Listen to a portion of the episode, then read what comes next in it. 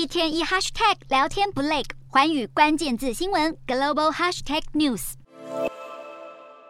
联合国 COP27 气候峰会六号在埃及登场。随着极端气候灾难一再发生，峰会主席呼吁世人不能再拖延行动，因为先前设下要把气温升高幅度控制在摄氏一点五度以内的目标，已经被部分科学家认定无法达成。光是过去几个月发生的气候灾难，已经在全球各地夺走了数千条人命，造成数百万人流离失所。开发中国家不断要求设立损失与损害的赔偿专款，要富裕国家支付气候灾害的成本，但富裕国始终抗拒这项提议，尤其是美国和欧盟，担心这会让他们的负债暴增。于是相关提议已经停滞多年，今年是第一次纳入正式议程讨论。现在将近两百个国家代表要展开辩论，预料峰会的紧张局面多半会跟气候灾害赔偿的话题有关。就算最后达成协议，也可能还要几年时间才能准备好发放赔偿款。但是极端气候的威胁已经等不了。联合国世界气象组织发布报告，警告全球气候变迁的速度正在加快。从十九世纪末以来，地球温度已经升高摄氏一点一度以上，其中大约一半的升温都发生在过去的三十年内。